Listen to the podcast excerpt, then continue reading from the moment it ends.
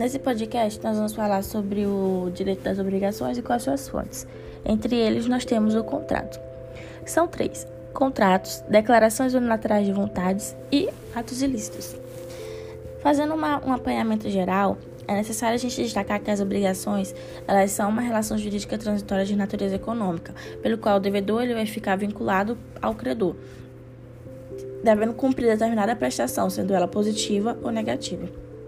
O contrato ele vai reunir diversas obrigações e é muito mais amplo e extenso do que uma única obrigação de dar, fazer ou não fazer.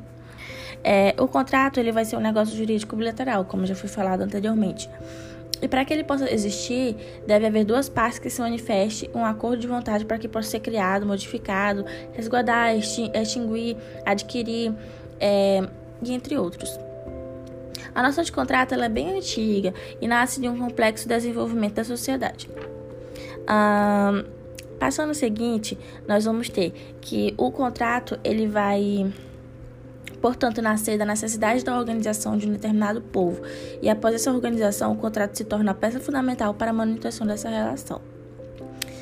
Ah, o contrato é a mais utilizada fonte das obrigações, que, como a gente viu, é um vínculo jurídico em que o sujeito passivo, no caso seria o devedor, é, tem dever de dar, fazer ou não fazer uma prestação a um sujeito ativo, que seria o credor.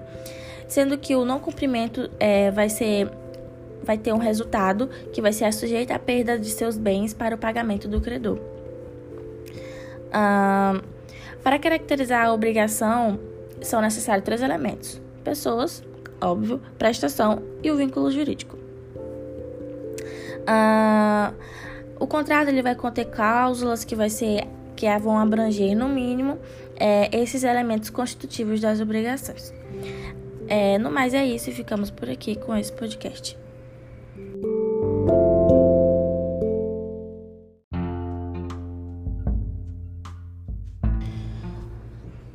Nesse podcast nós vamos falar sobre princípios. O primeiro princípio que vamos falar é um dos mais importantes, que é o princípio da autonomia privada.